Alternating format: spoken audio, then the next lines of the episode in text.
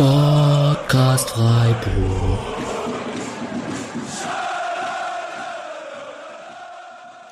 Dann hallo und herzlich willkommen zur 245. Folge des Spotcast Freiburg und gleichzeitig relativ passend zu unserem fünfjährigen Jubiläum. Heute, nicht ganz heute, aber ungefähr heute vor fünf Jahren hat äh, Alex damals die erste Folge aufgenommen zum Gastspiel bei Eintracht Frankfurt. Und das ist jetzt eine Weile her. Und damit haben wir uns jetzt nach fünf Jahren zum ersten Mal dann auch ein bisschen dazu gefeiert. Und so kommen wir gleich nochmal dazu. Äh, trotzdem soll heute natürlich ein Spiel besprochen werden. Und zwar eines, das man sich vermutlich in fünf Jahren nicht mehr so gut erinnert. Nämlich ein 0 zu 0 gegen Union Berlin. Und mit mir dabei, weil Alex äh, erwartungsgemäß nicht rechtzeitig mit der Bahn in Berlin angekommen ist, äh, ist Mischa. Hi Mischa. Hallo Julian, guten Abend. Ja, wir sind zu zweit, wie die ersten Aufnahmen auch immer zu zweit waren. Stimmt. Nur, dass da halt Alex immer dabei war. Und ähm, ja, jetzt ist er hin und wieder mal nicht dabei, was ist ja auch ganz angenehm ja, sein kann. Kleine Kind ist ihm ein bisschen entlaufen. äh, genau. Und äh, bevor wir richtig einsteigen, ähm, noch als klassischer Housekeeping-Part ähm, möchte ich nochmal, wer uns unterstützen möchte, kann das sehr gerne tun, weil wir ein paar sehr, sehr nette Spenden bekommen haben in den letzten Tagen äh, und sehr, sehr nette Nachrichten vor allem immer dabei. Und wir natürlich jetzt nicht einfach immer so zurückgrüßen wollen, weil die Namen ja auch da drin sind, aber ähm, das hat mich wirklich auch wieder sehr, sehr gefreut. Da waren wunderbare Nachrichten dabei. Der kann das äh, auf jeden Fall machen mit einer Unterstützung bei paypal.me slash spotcastfreiburg oder monatlich einfach einen kleinen Beitrag über patreon.com slash spotcastfreiburg. Vielen, vielen Dank auch an alle, äh, die das jetzt eben schon gemacht haben. Und ich würde es jetzt so machen, ähm, dass wir trotzdem natürlich erstmal ein wenig darüber reden, äh, was für uns so passiert ist am Wochenende, unsere kleine Feier zum Fünfjahresteil. Wen das aber überhaupt nicht interessiert, dem nehme ich das auch nicht krumm, sondern der kann einfach mit den Kapitelmarken auf das nächste Kapitel springen und äh, dann springen wir zum Spiel oder beziehungsweise zu den aktuellen SC-Themen.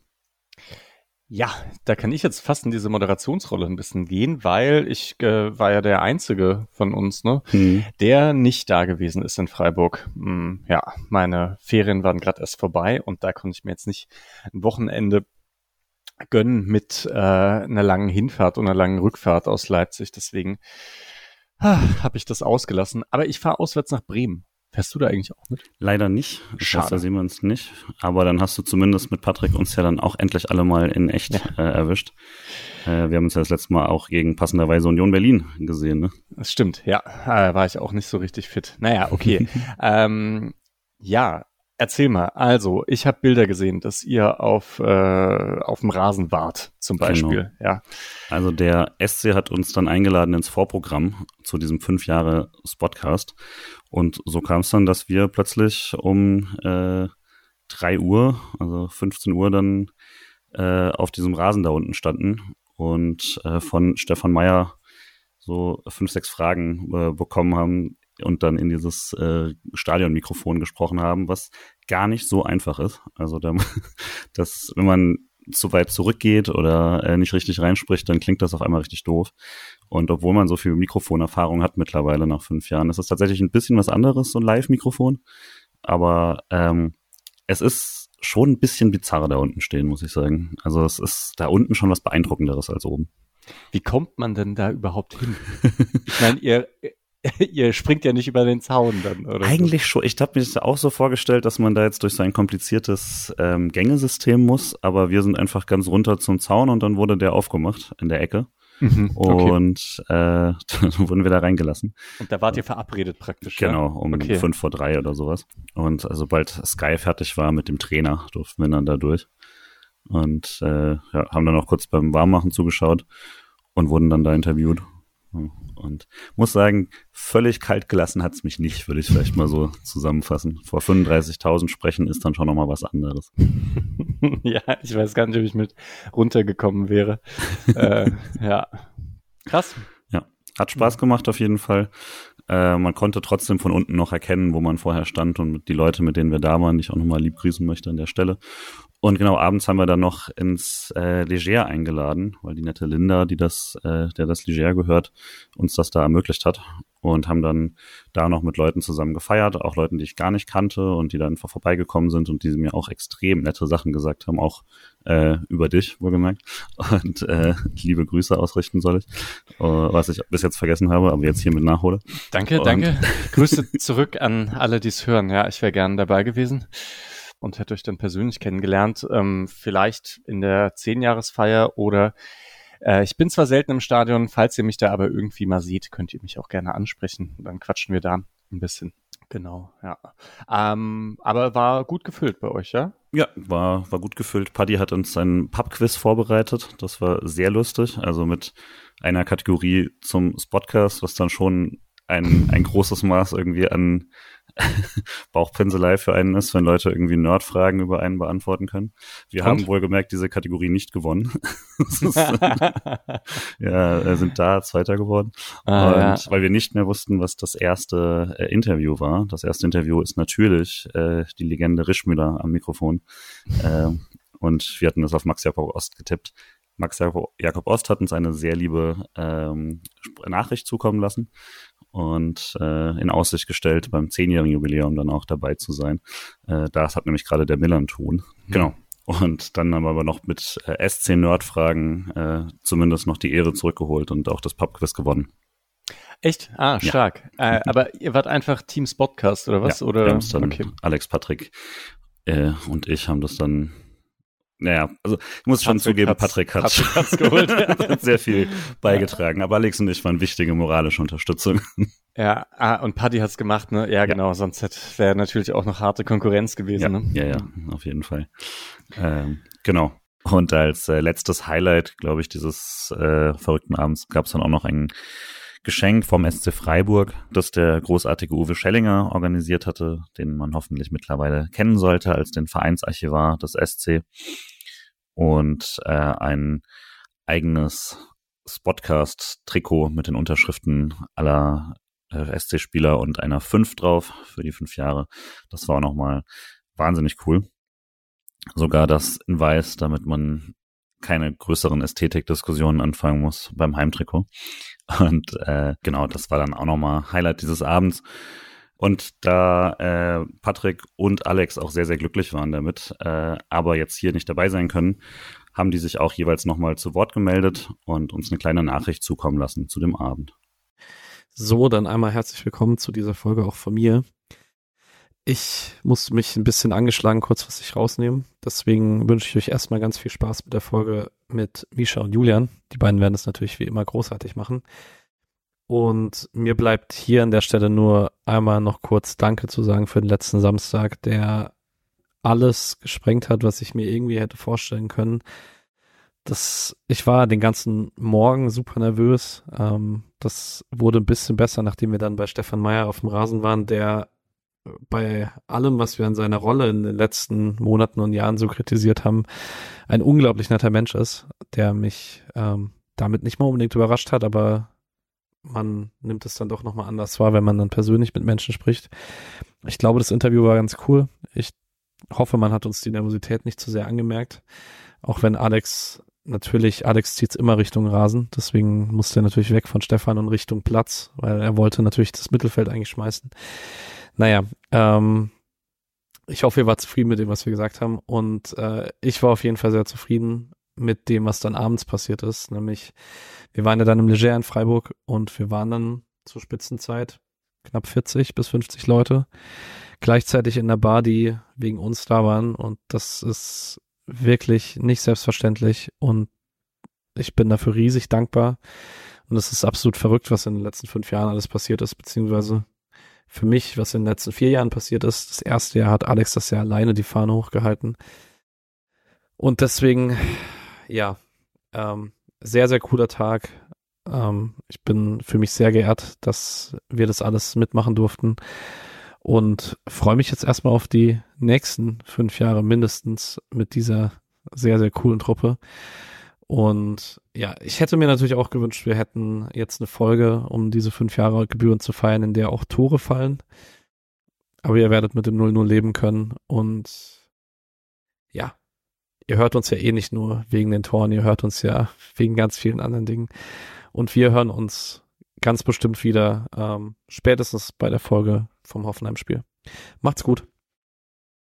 So, dann gibt's auch noch, wie angekündigt, ein paar Worte vom lieben Alex. Ähm, das möchte und kann ich mir natürlich nicht nehmen lassen. Nach diesem sehr ähm, ereignisreichen und für uns sehr wunderschönen Wochenende. Ähm, da weiß man gar nicht so richtig, wo man anfangen soll. Warum Sprachnachricht vielleicht? Ähm, sehr anstrengende Rückfahrt gehabt äh, von Freiburg nach Berlin. Und ja, das ist immer eine, eine gute Strecke und vielen Dank an Julian und Mischa, die hier die Fahne hochgehalten haben. Eigentlich ein perfekter Übergang, um kurz über diese fünf Jahres Podcast nochmal kurz zu sprechen. Wir sind ein echt cooles Team geworden und ähm, alleine vor fünf Jahren das Ding gegründet und mittlerweile echt so ein tolles Team, ähm, richtige gute Freundschaften und das, das ist eigentlich gerade der Beweis dafür. Ähm, die zwei nehmen direkt am Montag die Aufnahme auf, obwohl wir alle ein ziemlich anstrengendes Wochenende hatten. Vielen Dank dafür. Zum Freiburger Wochenende. Klar, das war für uns mega cool ähm, zu sehen, wie das Ganze gewachsen ist.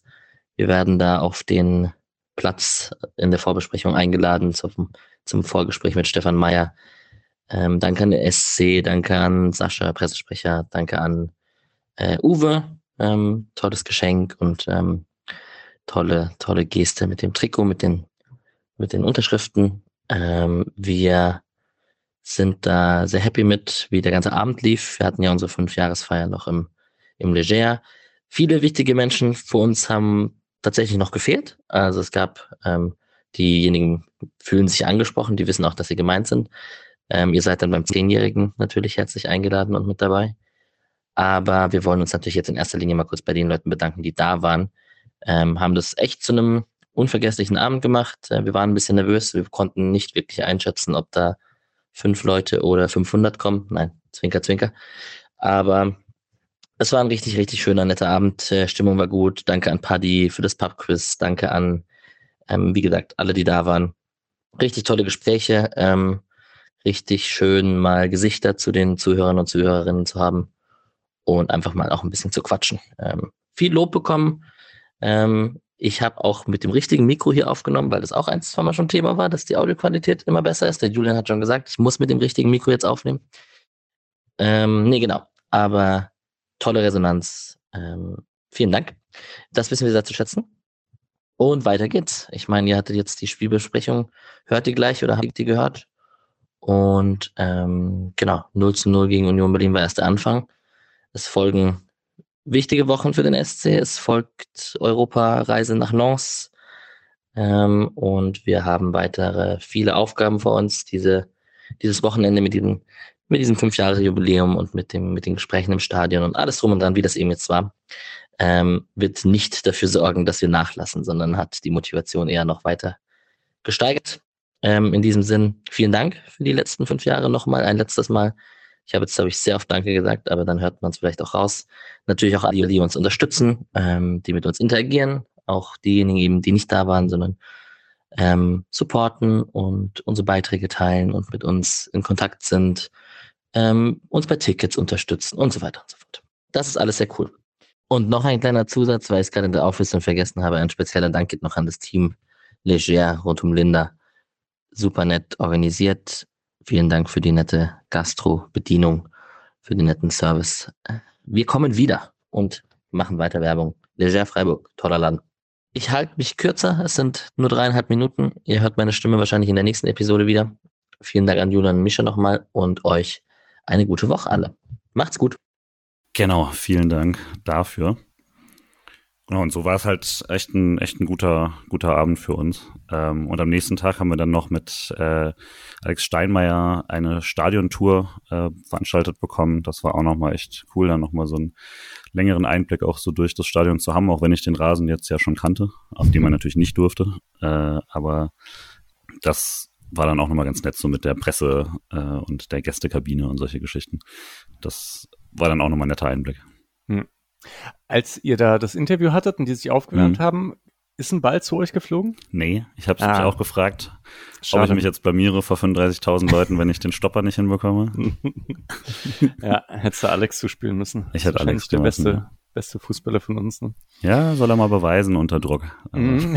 Nächstes Mal. Zehnjähriges. Ja, und das war dann wirklich alles auch ein bisschen seltsam für mich. Bin das auch nicht, nicht gewohnt, da irgendwie ein Scheinwerferlicht auf mich zu haben. Aber der berühmte Satz Fußball gespielt wurde auch noch, deswegen blieb es ja dann auch nicht dabei. Ähm, bevor wir direkt zum Spiel springen, vielleicht trotzdem noch mal so ein bisschen zum Stand, weil es ist ja jetzt das erste Spiel nach der Winterpause. Und ich weiß nicht, wie genau deine Position dazu war. Wir sind eigentlich alle davon ausgegangen, dass wir zumindest einen Neuzugang heute besprechen würden. Das tun wir nicht. Wie geht's dir damit, Mischa? Ja, hat nicht äh, Hartenbach oder Seyer irgendwer gesagt, das ähm, Stichpunkt ist dann das Unionsspiel. Also bis dahin mhm. will man auch was gemacht haben. Ich glaube, man kann eigentlich wieder ähnlich wie im Sommer sagen, irgendwas läuft nicht nach Plan. Ähm, wer da jetzt schuld ist oder wie schlecht die Umstände sind oder ob man die Umstände richtig oder falsch einschätzt oder sonst irgendwas, ist von außen selbstverständlich wie immer sehr, sehr schwer nur einzuschätzen. Ähm, ja, aber der Kader ist dünn. Das hat Streich selbst angesprochen. Wir werden im Spiel später auch noch dazu kommen, dass die Bank halt auch dünn war.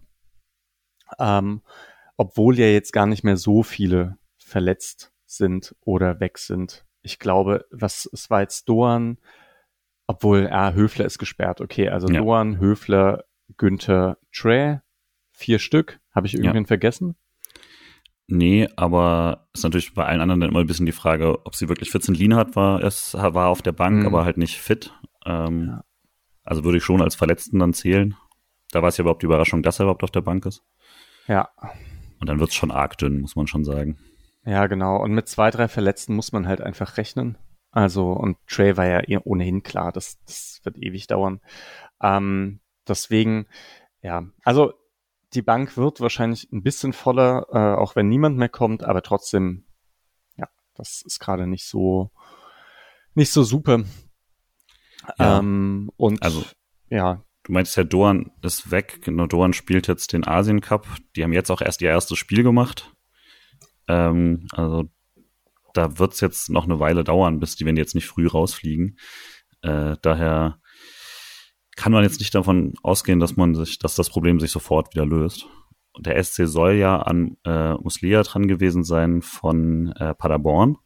Also das scheint relativ gesichert von allen Medienberichten, aber aus Paderborn hört man, dass die entsprechenden interessierten Vereine, also der SC, äh, nicht das Geld hinlegt. Was das jetzt heißt, keine Ahnung, ob das jetzt Verhandlungstaktik irgendwas ist oder um wie viel man da schachert. Aber boah, also ich hätte jetzt gesagt, ab der Schuh drückt schon ganz schön, dass man vielleicht jetzt nicht um ein paar, es klingt immer so absurd, ne, paar hunderttausend, als wäre das nicht, was ich in meinem Leben ja. verdienen werde, aber ja. äh, nein, nicht ganz, aber trotzdem jetzt für einen so reichen Verein im Verhältnis schon eigentlich nicht so viel mehr.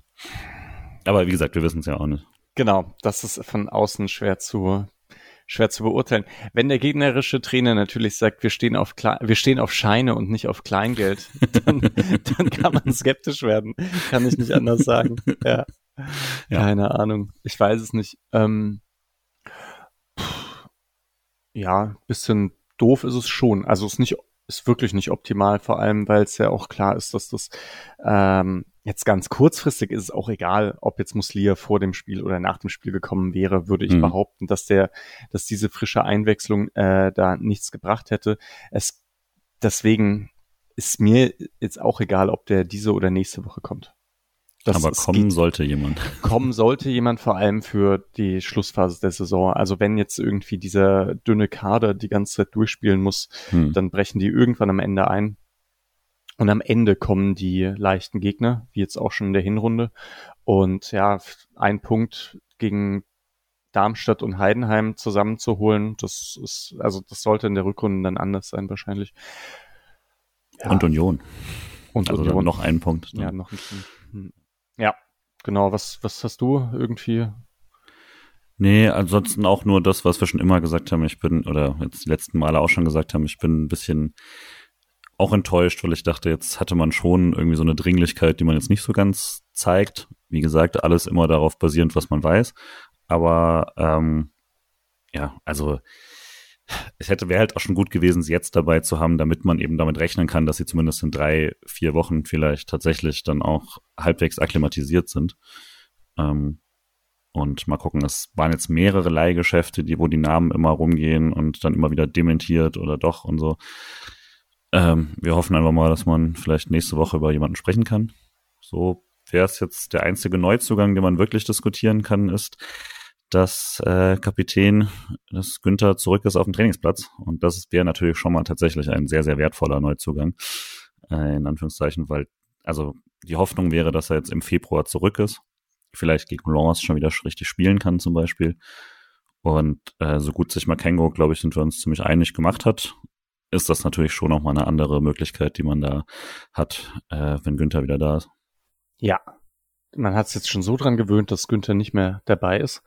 Ähm, aber das ähm, gibt natürlich nochmal ganz andere Optionen. Obwohl ja jetzt eben mit Makengo, so, also man hatte diese erste Saisonhälfte, war es ja schon klar, okay, man muss jetzt irgendwie bestimmte Formationen spielen oder man kann nicht so gut Viererkette spielen, weil Günther nicht da ist und Weißhaupt passt da irgendwie nicht so perfekt und ähm, wenn Weißhaupt hinten eingesetzt wird, kann er nicht vorne eingesetzt werden. All die Sachen. Jetzt dadurch, dass Makengo da ähm, Günther dann eins zu eins ersetzt, ist es jetzt gar nicht mehr so, dass Günther viel mehr Optionen gibt, sondern aber er hebt halt das Niveau einfach. Ja. Und das das ist sicher auch gut. Oder dass Makengo halt dann spielt, wenn er wirklich richtig gut in Form ist. Äh, und nicht jedes Spiel machen muss. Und vermutlich auch einfach fürs Training deutlich besser, wenn man Spielformen auch so machen kann, dass man da eben vielleicht mal mehrere Linksverteidiger auf einem, äh, in einem Spiel, Spielchen haben kann. Ja. genau. Man muss ja eigentlich auch immer, ich meine, normalerweise wird der Gegner simuliert vor mhm. Gegenspielen äh, und äh, vor Spielen. ja. Hey, ganz abschließend zu den Transfers. Ich meine, es ist ja aber jetzt auch einfach noch offen, das Transferfenster. Und wenn jetzt übermorgen Nonto äh, dann announced wird, dann sind dumm. wir alle ganz ruhig ne? und freuen uns über die gute Transferphase. Kann, kann ja noch viel passieren. Ja. Ich glaube auch, dass dann werden natürlich Leute auch sagen, ne, seht ihr, jetzt wart ihr alle so ungeduldig und so. Mein Einwand wäre halt, ich, man braucht die jetzt schon jetzt, jetzt. Das wäre schon gut. so. ja. Ähm, aber ja, vielleicht kann man von da aus, von der ähm, dünnen Situation direkt springen zum, äh, wie man es denn auf dem äh, auf der Bank gemacht hat. Äh, bevor wir aber dazu kommen, schauen wir uns erstmal wie immer den Gegner an. Union Berlin äh, habe ich jetzt unter äh, dem neuen Trainer auch noch nicht äh, groß jetzt was gesehen davon, ähm, außer halt so die Highlights, die man dann immer sieht und äh, sind zum ersten Mal mit Dreierkette aufgetreten. Hatte ich jetzt auch nicht auf dem Schirm. Ähm, ich meine, genau, also Unionssaison haben wir, glaube ich, oft genug irgendwie beleuchtet. Das ist eine der äh, negative Überraschungen, je nachdem, wie man zu Union steht. Ähm, und müssen jetzt einfach nur gucken, dass sie die Klasse gehalten bekommen. Aber da sind natürlich schon coole Spieler eigentlich dabei, äh, wo man immer denken würde, da müsste mehr gehen. Ähm, haben sie sich jetzt Vogt geholt, und der ist auch direkt gestartet. Äh, Hollerbach und Gosens dafür beide auf der Bank. Und gerade bei Gosens hätte ich jetzt auch nicht erwartet, gerade wenn man da die Dreierkette so spielt. Roussillon dann äh, der, der Wingback und dann Diego Leitsch, äh, Knoche, ähm, Haberer natürlich dann im äh, offensiven Mittelfeld, den man kennt und der auch ein paar Haberer Sachen gemacht hat, wenn auch nicht so viele. Äh, Aronson äh, neben ihm und dann vorne Volland und Kaufmann. Kral noch, oder? Und stimmt, Kral auf der 6. Ähm, genau, also von, die Spieler sind ja jetzt soweit keine Unbekannten. Hat dich irgendwas besonders, dir besonders irgendwas aufgefallen? Ich finde es oft schwer, trotzdem den Union-Kader so einzuschätzen, weil eben du liest den Namen vor und irgendwie weiß man schon, was die letzte Saison gespielt haben. Hm. Äh, vor drei Saisons hätte ich jetzt aber wahrscheinlich auch gesagt, naja, okay, Gosens sticht raus. Aber so ein 32-jähriger Volland. Volland, ja, ja. Namentlich. Weiß man halt auch nicht mehr genau, wie, wie viel der bringt oder so. Ähm, das ist ja irgendwie die, die spannende Frage auch bei diesem, bei dem Kader. Das ist irgendwie ganz schwer einzuschätzen. Äh, nee, ist mir jetzt gar nicht so viel aufgefallen. Ich habe die gegen Köln gesehen, mhm. äh, noch das letzte Spiel in der, also vor der Winterpause. Das war nicht gut. Und da dachte ich auch, okay, das wird, das, also mal gucken, ob dann über die Winterpause viel passiert. Wenn nicht, hat Freiburg da keinen besonders guten Gegner. Ja, ich finde, das hat sich auch bestätigt. Es leider äh, einer der positivsten Ausnahmen davon war Renault im Tor. Stimmt. Der hat ein absolutes Monsterspiel gemacht. Ähm, das war auch nicht unbedingt seine Saison davor. Äh, das den so ein Spiel rauszuhauen, hat man, glaube ich, jetzt nicht unbedingt kommen sehen. Ähm, und hat die auf jeden Fall da auch drin gehalten. Das wäre natürlich dann auch nochmal ein Fund, wenn ein Renault wieder zurück in Form wäre. Ich glaube, das hatte sich so ein bisschen angedeutet nach äh, dem Fischerwechsel, dass es da mit ihm schon deutlich bergauf ging. Richtig, gegen Köln hat er auch einen guten Paraden gehabt, äh, obwohl man bei Köln ja jetzt auch nie weiß, wie gut sind diese Abschlüsse wirklich. Ja. ja.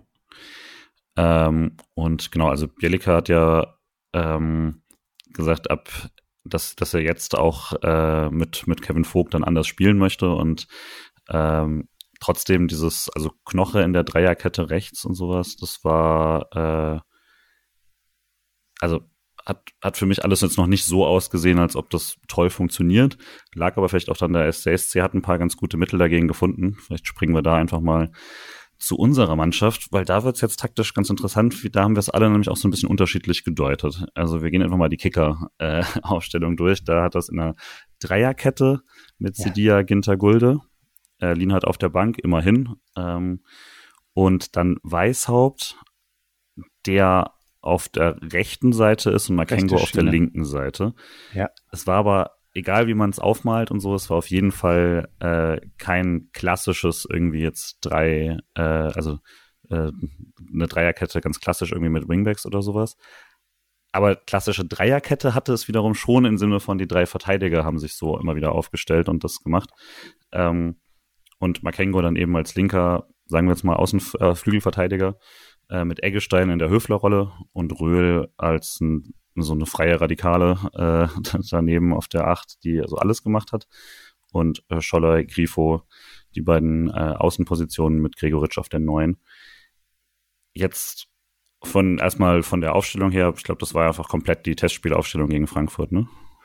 Äh, Oder zumindest gerade nichts Überraschendes davon. Nee, ach so, überraschend war nichts davon, würde ich auch sagen. Weißhaupt auf rechts hatte man jetzt natürlich länger nicht gesehen. Genau, also ja, die Aufstellung war, glaube ich, ähnlich, aber ich dachte halt, das ist ein 4-4-2. Hm. Ähm, als es, aber. Nick sagt dann, zum Beispiel, es war ein 4-4-2 von Anfang an.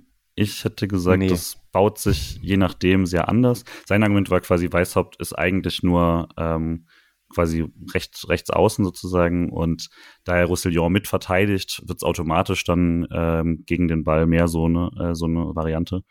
Ähm, es war auf jeden Fall ziemlich, ziemlich fluide, was man da äh, probiert hat. Ja, das war es auf jeden Fall. Also da hat sich auch, also das stimmt, das, äh, da hat sich auch einiges geändert. Aber ich meine, einmal glaube ich auch, dass Gregoritsch am Anfang rechts angelaufen ist, ein Schaller in der Mitte, hm. wenn ich das richtig im Kopf habe. Ähm, ah, da hat sich ohnehin einiges irgendwie so umgetauscht. Aber ich finde, also vom Aufbau her war es ziemlich klar, dass Sildilia hm. am Anfang hinten in der Dreierkette ist und vom Pressing her war es eben auch, also dadurch, dass es ja so ah, also nicht wirklich mannorientiert war, aber so halbwegs, ne, ähm, sah es auch nach einem 3-4-3 aus. Und dann kamen die 4-4-2-Elemente, wurden aber über das Spiel hinweg immer und immer stärker. Und ja, ich meine, bei der Auswechslung hat man es dann auch gesehen. Ja. Da war dann äh, ganz klar schon umgestellt. Aber das finde ich auch super interessant. Also mit, man hat so viele flexible Spieler jetzt auf mhm. ähm, dem Platz mit Weißhaupt. Also ne, dadurch, dass Makengo jetzt ganz klar dann den Linksverteidiger und mhm. die linke Schiene spielen kann, weiß man halt nicht mehr so richtig, wo spielt Weißhaupt, wo spielt Röhl, wo spielt Sildilia.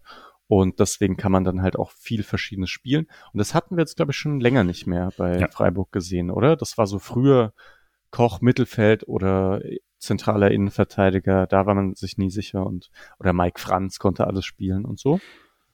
Ich hatte mir sowas ein bisschen gedacht, als man diese Scholloy-Doan-Seiten öfter mal ausprobiert hat, ob das vielleicht in die Richtung gehen kann. Das hatte sah aber dann nie ganz so aus. Ähm, Finde das auch recht spannend.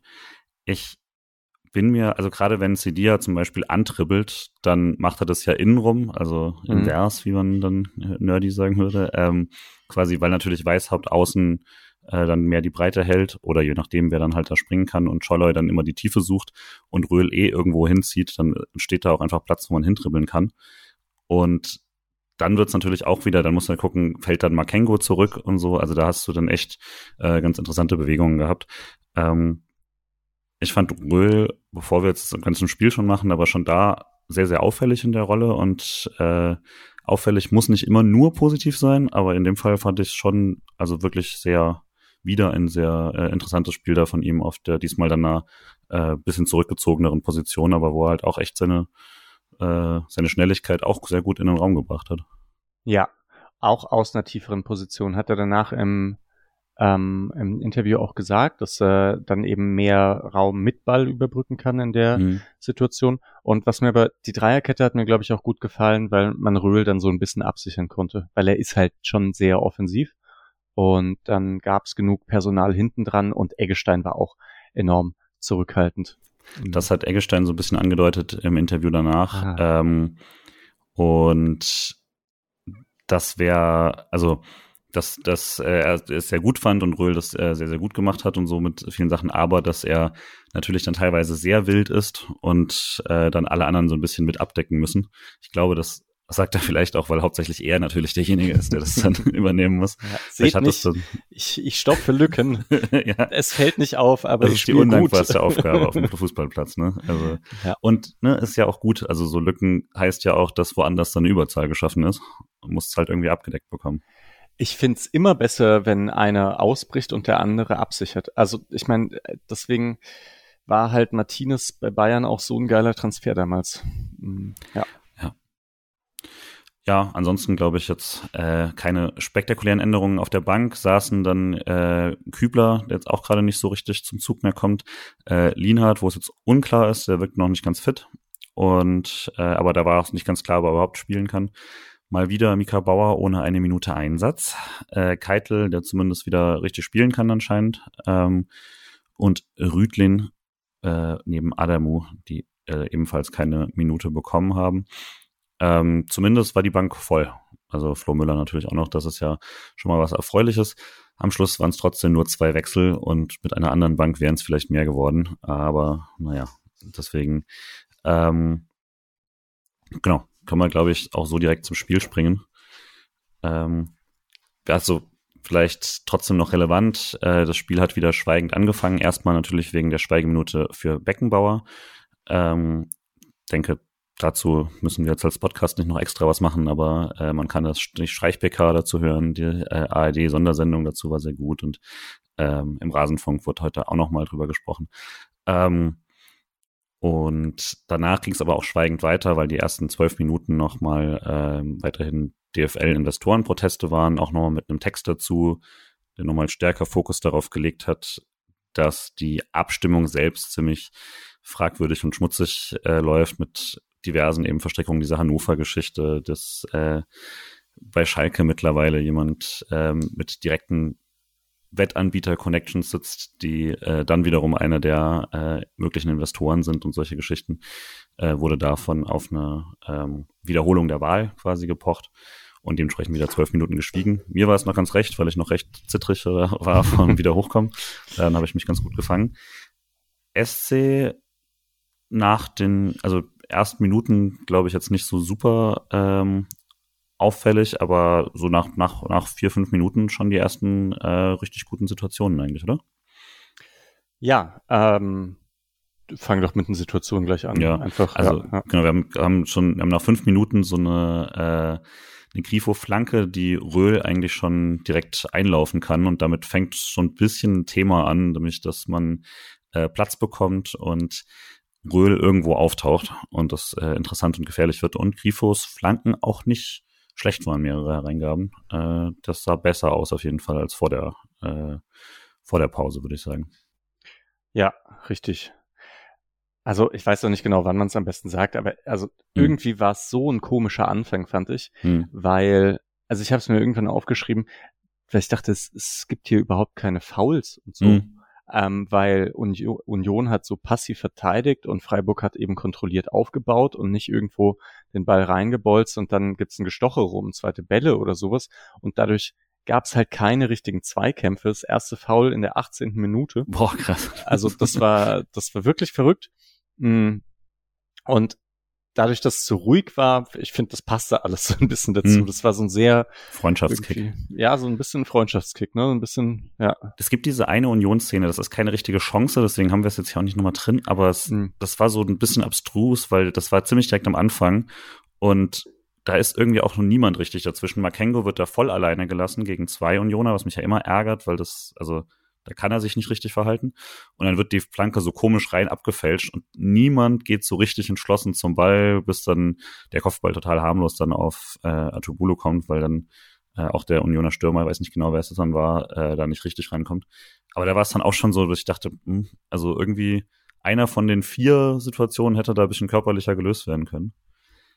Dann aber mit der ersten richtig großen Chance, da sah es dann schon ein bisschen anders aus. Ähm, da äh, ist es eine ziemlich starke Balleroberung durchs Anlaufen. Also Gregoritsch läuft an und äh, Grifo kriegt den Ball.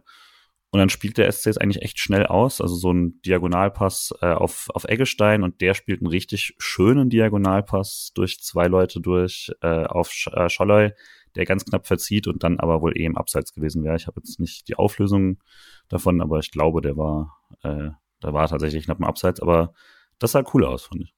Ja, das stimmt. Obwohl es natürlich kein schöner Pass ist, wenn da jemand ein Abseits angespielt wird. Ja, aber, aber, es war so knapp und man, da war durch zwei Leute durch und so. Patrick meinte auch, wäre, dann wäre ja rechts die bessere Wahl, da war Gregoritsch auch noch frei.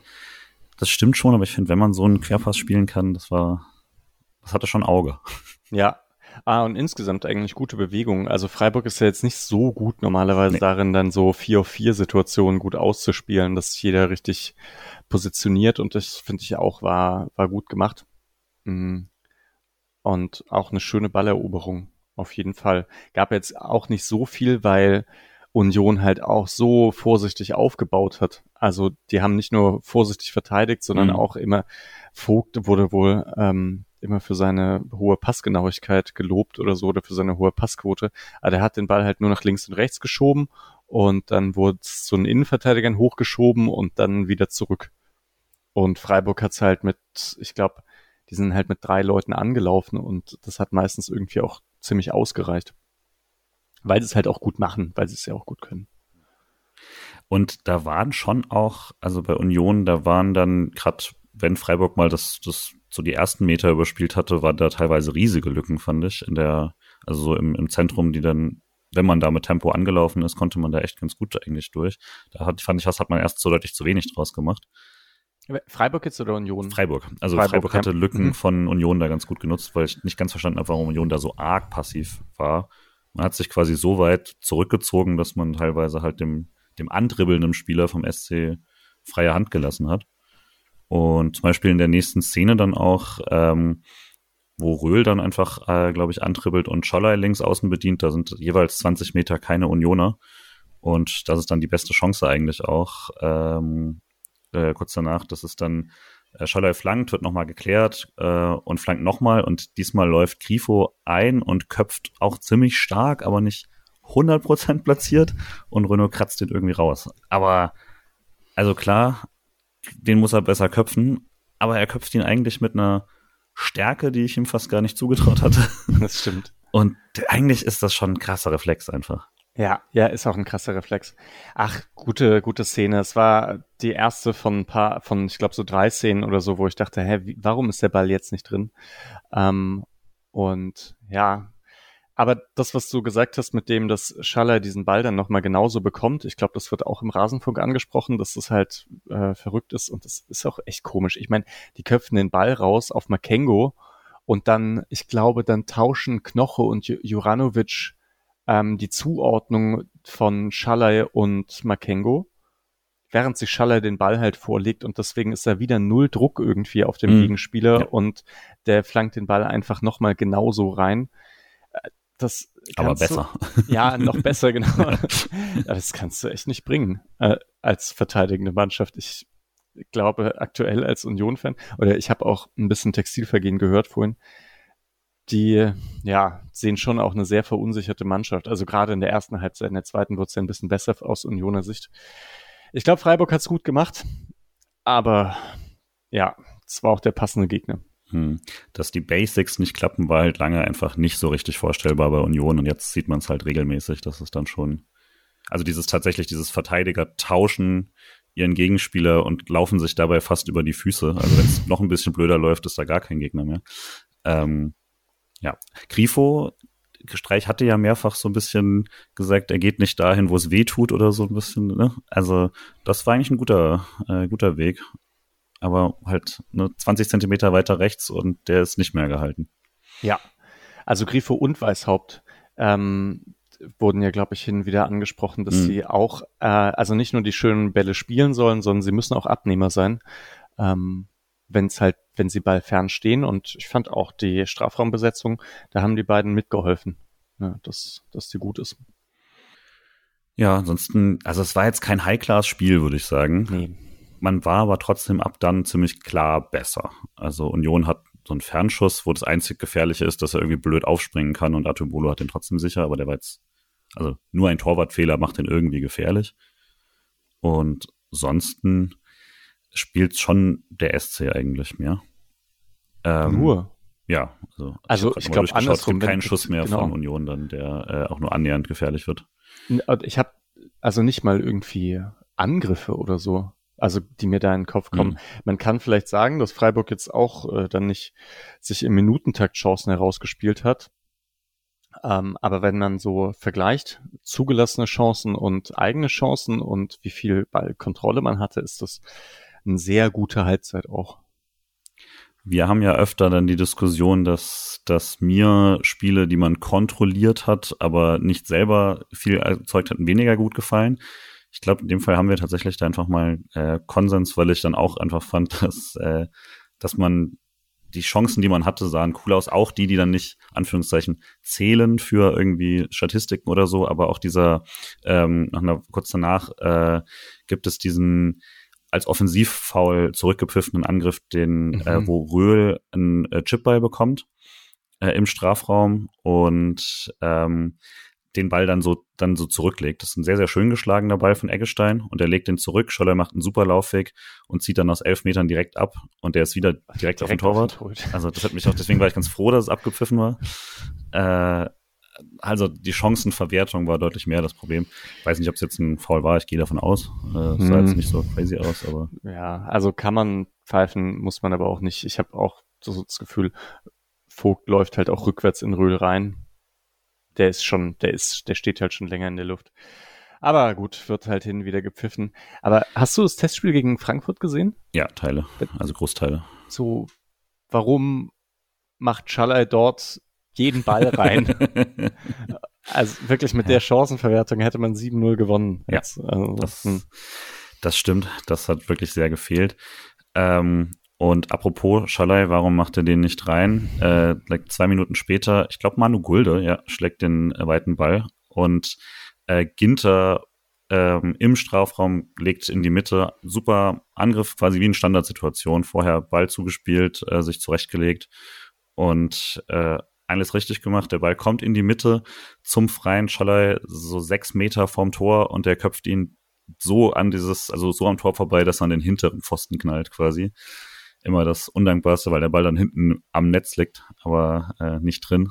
Und also ja, nicht alle davon müssen rein, aber einer muss dann einer doch halt rein. Ja, ja, genau. Es gibt irgendwie so eine, ja, so ein schlecht äh, so eine schlechte Verteilung an Chancen verwerten diese Saison. Ja, ja. Äh, wir haben es vorhin nachgeschaut, statistisch jetzt, äh, wenn man hier die von Expected Goals zu Tor, zu tatsächlich erzielten Toren rechnet, dann ist der SC Freiburg nun die zweitschlechteste, also zweitineffizienteste Mannschaft der Bundesliga.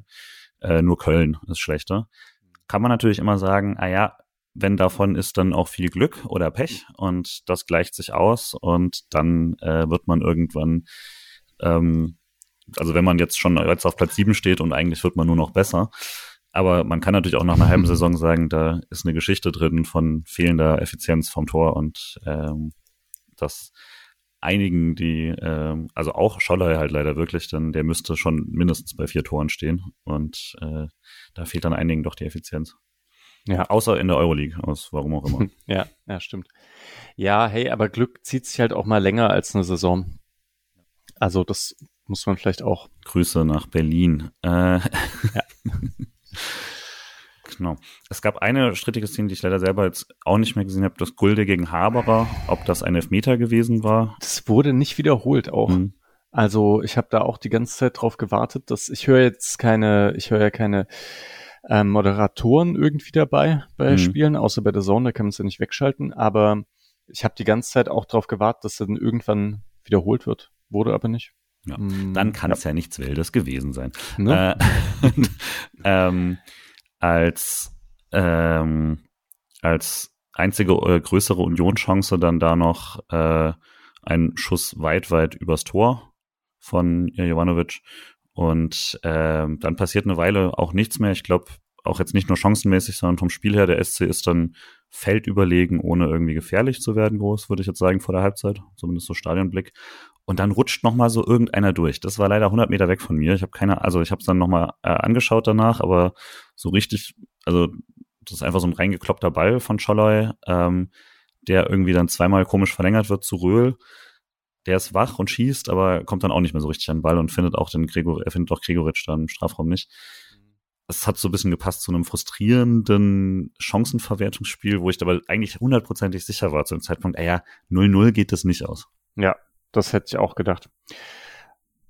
Ja, ähm, gutes Spiel. Ich glaube, man kann nicht so viel da, dazu sagen. Es, ich meine, so viele Chancen waren es jetzt auch nicht. Es sind halt irgendwie dann drei hochkarätige. Und normalerweise geht da einer rein. Ist jetzt halt nicht passiert. Aber ich finde es schon auch gut zu sehen, weil wir über Transfers gesprochen hatten und so. Und ich, es gab auch manche Spiele in der Hinrunde mit ein paar Verletzten, bei denen ich dachte, boah, es ist auch schon so, hier spielen ein paar, die vielleicht nicht spielen würden, wenn hm. andere Druck machen würden ähm, und gut in Form wären. Dann säßen jetzt ein paar von denen, die gerade spielen, auf der Bank und äh, deswegen sieht es irgendwie nicht so gut aus. Und das Gefühl hatte ich in diesem Spiel eben überhaupt nicht, sondern ich habe, ich denke auch jetzt mit zwei Neuzugängen hätte es sein können, dass die das Team so spielt, obwohl mhm. wahrscheinlich Höfler immer spielt. Ne? Aber ja, so diese, diese Grundlage, wenn die Spieler nicht überspielt sind, ist echt da. Auch wenn da Makengo, Sildilia, Weishaupt und Röhl als junge Spieler da sind und Atubolo auch. Ne? Ich meine, da sind fünf junge Spieler da, bei denen man jetzt nicht wusste, ob die wie viele Spiele die machen und so weiter, aber man kann mit denen halt echt ein gutes Spiel machen. Das fand ich eine, eine gute Erkenntnis auch nach 45 Minuten. Äh, die Expected Goals waren deutlich auf der Freiburger Seite, natürlich schon alleine wegen dieser Grifo-Chance. Dazu kommen aber eben noch mehrere Chancen mit dem ganz knappen Abseits, dem Stürmerfoul und so, die nur deswegen nicht da reingehen, sonst wäre das auch nochmal ein deutlich höherer Wert gewesen. Also ich war vom, ich war optisch also schon überzeugt davon. Ich finde, man sieht es jetzt auch nochmal in der Nachbereitung. Das war Wäre das komplette Spiel so gewesen, wäre ich auch noch mal deutlich zufriedener mit dem Spiel. Ich glaube, die zweite Halbzeit hält es nicht mehr so ganz. Mhm. Ähm, aber so zur Halbzeit bin ich eigentlich auch echt okay damit. Kann natürlich immer sagen, ne, klar, hier geht's gegen einen äh, Abstiegskandidaten sozusagen, dann musst du das auch so abrufen.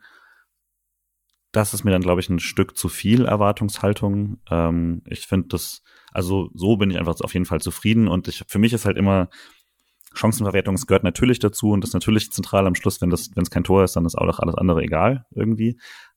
Aber am ehesten ähm, ist sowas halt auch was, was kommt und geht. Und wenn man nur oft genug vom Tor auftaucht, dann zumindest über zwei, drei Spiele hinweg trifft man dann halt auch irgendwann. Und äh, dementsprechend hinten so wenig zugelassen, dass da eigentlich kein Tor entstehen darf. Und äh, so viel nach vorne gemacht, dass man eigentlich mindestens 1-0 führen muss. Da glaube ich, kann, muss man von der Halbzeit her echt nicht unzufrieden sein. Habe ich gar nichts hinzuzufügen. Ja, defensive Stabilität bin ich eh Fan von. Ja. ja. Auch, ne, wenn man sagen muss, so gegen so viel hat man da auch nicht verteidigt. Also da. Nee, aber man kann trotzdem so Teams äh, reinholen. Also dadurch, dass man bei irgendeinem langen Ball dann doch nicht aufpasst oder das Eins gegen Eins nicht gewinnt oder so. Ähm, und die Restverteidigung war diszipliniert. Also ich meine, genau, Eggestein hat halt auch, stand halt auch hinten und hat dann alles abgeräumt. Und Gulde übrigens auch gut gespielt. Ah, und was man auch sagen muss, im Aufbauspiel absolut fehlerlos. Und ah, das kam ja noch. Am Anfang hat Union ja überhaupt nicht gepresst und irgendwann mhm. sind die dann höher angelaufen und das hat gar nichts gebracht. Also das Freiburg hat das dann einfach über Atobolo ausgespielt, spielend und äh, ist dann eigentlich auch besser nach vorne gekommen, eigentlich immer, wenn das passiert ist. Da Haberer ist ja manchmal richtig vorne angerannt und so. Das war sicher auch frustrierend von Unioner Seite aus. Ja, ich glaube, wir haben über Sidia Ginter Gulde überhaupt nicht gesprochen bis jetzt und das ist in der Verteidigung, außer den langen Ball, den Gulde da spielt und Ginter vorne, also nur die Offensivaktion quasi und also es war wirklich, fand ich auf beiden, also mit und ohne Ball, äh, sehr, sehr überzeugend von, also vor allem Ginter Gulde. Auch, also gerade weil man ja oft Gulde kriegt den Ball und wird nicht angelaufen, damit, damit man nicht Ginter mit Ball hat, sozusagen, ist ja, hat man jetzt schon ein paar Mal gesehen. Und äh, wenn du das bestrafen kannst, indem du aus einem ruhenden Fuß dann quasi gefährliche Bälle auch noch schlagen kannst, dann ist das natürlich schon ein sehr starkes Argument, weiter zu spielen. Das hat mir auch sehr gut gefallen. Äh, Patrick war ganz begeistert von Gulde im Stadion dazu. Mhm. Also fand das ein richtig starkes Gulde-Spiel. Kann ich mir gut vorstellen, weil ich fand auch äh, einfach nur die, die Seitenpässe, die Querpässe zu Ginte schon oft in der Schärfe gespielt, die mir sehr gut gefallen hat. Ähm, und auch so ein bisschen, also ja, ich hätte jetzt auch nicht gedacht, dass Lean hat unbedingt viel besser gespielt hätte als Gulde in diesem Spiel. Hm, das ja. war, aber war wahrscheinlich, also ich fand auch seine beste Saisonleistung bisher. Fand auch. Vielleicht als letzten jetzt Zwischenbesprechung, äh, Grifo hat immer wieder, hat auch äh, Ubu uns direkt nochmal gesagt, ähm, ist immer wieder auch so ein bisschen in diese äh, Ballverteilerrolle gegangen, was wir jetzt ein paar Mal nicht mehr ganz so viel gesehen haben. Hat wieder nicht alles geklappt, aber manchmal habe ich auch Gefühl, wenn ein, zwei aus den Bällen, die er macht, hätten auch genauso gut eben die Assists kommen können, dann sagen wir wieder alle an jeder Szene beteiligt irgendwie. Ähm, wir hatten es vorhin schon mit dem mit den Läufen zum Kopfballtor fand den aber auch sonst eigentlich äh, auf jeden Fall besser als in den Spielen zuvor. Ja, ich habe ja immer diese These, dass wenn Gulde äh, links aufbaut, dann darf Grifo sich wieder zurückfallen lassen und die Bälle mm. spielen und Lienhardt gibt ihm die Bälle nicht mehr. Ähm, es scheint ein neues Spiel, wo sich das bestätigt hat. Trotz, also trotz einer, wir haben ja gesagt Dreier, Viererkette, aber schon oft auch Dreierkette. Ja, war da Gulde dann er war Grifo häufig hinten, hat mit aufgebaut und ich fand es aber auch gut. Ja. ja. Genau, und dann kann man, glaube ich, in die zweite Halbzeit gehen. Das geht erstmal ganz gut weiter. Also der SC kommt gut aus der Halbzeit und man hat hm, schon einiges mit langen Bällen auch immer wieder so, also hohen Bällen vor allem dann äh, probiert. Das hat aber auch verhältnismäßig gut geklappt. Das fand ich ja gegen Union eigentlich eine Quatschidee. Und äh, in den letzten Jahren hat das auch selten so in der Form funktioniert. Und da ähm, fand ich schon sehr gut. Funktioniert natürlich immer ganz gut, wenn Gregoritsch irgendwie in Form ist. Der war jetzt nicht so mega eingebunden, hatte aber seine Aktion. Eine sehr ärgerliche fand ich direkt nach der Halbzeit. Das war auch so ein langer Ball von äh, Ginter diagonal nach vorne äh, auf Scholloy und der Ball springt dann so hoch und Gregoritsch kommt angestürmt und will schießen und Schalay macht dann so einen Drehschuss ah, ja. und nimmt ihn weg. Bisschen wie Doan vor, einer, vor kurzer Zeit. Äh, und Gregoritsch macht danach so ein, hey, ist okay, äh, alles gut, äh, haben wir ein Missverständnis oder sowas. Ich finde immer relativ klar, dass derjenige, der mit, also der anstürmt Richtung Tor, in dem Fall Gregoritsch, hat das Recht auf den Ball, ne? Aber ja, ja, denke ich auch. Denke ich auch. Vielleicht hat er das ja im Hinterkopf gehabt. Ja. Bei der späteren Aktion. Man muss alles versuchen, um an den Ball zu kommen, ja. ähm, und Gregoritsch gleich nochmal beteiligt mit der anderen Großchance, die mich wahnsinnig gemacht hat. Äh, war auch wieder, und da fand ich halt, das war, wo Röhl den Ball bekommt und einfach losläuft. Und das ist halt, jetzt will ich doch nochmal kurz schwärmen. Das macht mhm. einfach so Spaß. Also der macht halt solche Schritte dabei. Man hat es jetzt auch nicht mehr so oft, dass man so einen Spieler hat in Freiburg, wo ich das Gefühl habe, ah ja, das, das ist wirklich was nochmal was Besonderes, dem gerade zuzugucken. So, der lernt jede Woche was Neues sozusagen. Und ähm, ja, also einfach diese, dieser Antritt, diese Läufe und dann der richtige Pass äh, auf Schalay raus. Der flankt sehr gut und dann steht Gregoritsch völlig frei und Grifo köpft ihm so, so ein bisschen in den Rücken und dann macht das auch nicht ganz toll. ja. Aber ach, wenn der Grifo Kopfball, also Grifo wird kein Kopfballungeheuer mehr, aber wenn er den ihm auf den Fuß spielt, äh, ich glaube, er will das sogar und Gregoritsch macht halt eine leichte Bewegung rein, weil er äh, natürlich den Schwung will. Aber wenn der besser kommt, dann wäre der vermutlich auch drin gewesen, sowas wieder nix. Ja. Ja, ich würde ich würde es auch eher ein bisschen Gregoritsch noch die Schuld mit, also da stärker sehen, weil ich glaube, er kann jetzt auch nicht damit rechnen, dass der Kopfball perfekt ist. Das ist ja immer klar, dass so eine Kopfballablage ist ein bisschen, ja, die kann halt mal so, mal so kommen. Und er ist dann schon sehr in Rückenlage und ich weiß eigentlich gar nicht warum. Ähm, und er hätte eher noch mal einen Schritt nach vorne gehen müssen und dann halt abziehen. Ja. Ja, Gregoritsch, Grifo sind auf jeden Fall dann die Protagonisten der vermutlich äh, am TV frustrierendsten Szene. Ich weiß es nicht genau, weil hm, ja. äh, das war dann so die letzte richtig große Chance. Bis zu dem Zeitpunkt würde ich auch sagen, eben hat man, also Union war weiter nicht im Spiel faktisch. Genau. Es gab einmal eine Szene, wo sie, wo sie Gulde umrennen und dann sauer sind, dass sie das Foul nicht kriegen, aber äh, dass sie das Foul gegen sich gepfiffen kriegen, aber das war ein, also das war von Volland das klarste Foul der Welt. Also ich weiß gar nicht, warum man das nochmal irgendwie groß gezeigt hat. Und danach, vor, achso, sorry, das ist die Szene genau vor der Grifo-Chance, war es halt wieder so Sidia Röhl, ähm, und Röhl dreht sich da gegen drei Spieler auf, bringt den Pass in die Mitte, äh, wird abgelegt und so. Ähm, und dann gibt's einen Treffer im Strafraum gegen Scholloy. Ja. Und ich habe im Stadion da war natürlich nur, ey, ich sehe nur, er liegt und ich, ich will einen Elber. ja. Und danach bin ich entspannt, weil ich habe es ja gar nicht gesehen. Aber dann sehe ich paar Stunden später die Bilder und ich bin nicht mehr so entspannt. Mhm. Den fand ich schon, also sehe nicht ganz, warum man nichts mal zumindest sagt, hier, guck mal. Ja. Also, ähm, ich glaube, ich finde schon relativ klar, dass Schalay den Ball spielt und dass Juranovic ähm, Schalay spielt. Und dann ist immer nur die Frage, ist es halt wirklich ursächlich dafür, dass Schalay fallen muss? Oder ist das vorgetäuscht? Puh, das muss natürlich ein Schiedsrichter dann irgendwie einschätzen, aber ich, also als ich die Wiederholung gesehen habe, dachte ich, okay, der geht jetzt raus. Der gibt den sogar, also als Overruling. Mhm. Ähm, ja, und dann, als es nicht gemacht hat, konnte es mir schon vorstellen, dass sie eben genau so wahrscheinlich argumentiert haben, aber gute Argumentation finde ich es jetzt nicht. Ja, und das kommt halt einfach nur dazu, zu dem, es gibt so viele Chancen, die Freiburg nicht genutzt hat, und dann gibt's noch diesen, mhm. diese Elfer-Situation, die eigentlich auch nicht passiert, und in Summe müssten da zwei, drei Tore fallen. Naja. Ja. Also ab da, das macht's dann schon frustrierend. Ähm, es gibt eine zweite Szene, die ich jetzt leider nicht mehr finden konnte und daher jetzt auch nicht fair irgendwie besprechen kann. Da habe ich nur so ein äh, auf Twitter ähm, Grüße, äh, ein, ein Nahaufnahme quasi gesehen, wie Gulde, glaube ich, im Strafraum nochmal getroffen wird. Das war äh, vielleicht die Szene, wo er liegen geblieben ist am mhm. Anfang. Ja, ja, ja mhm. sein.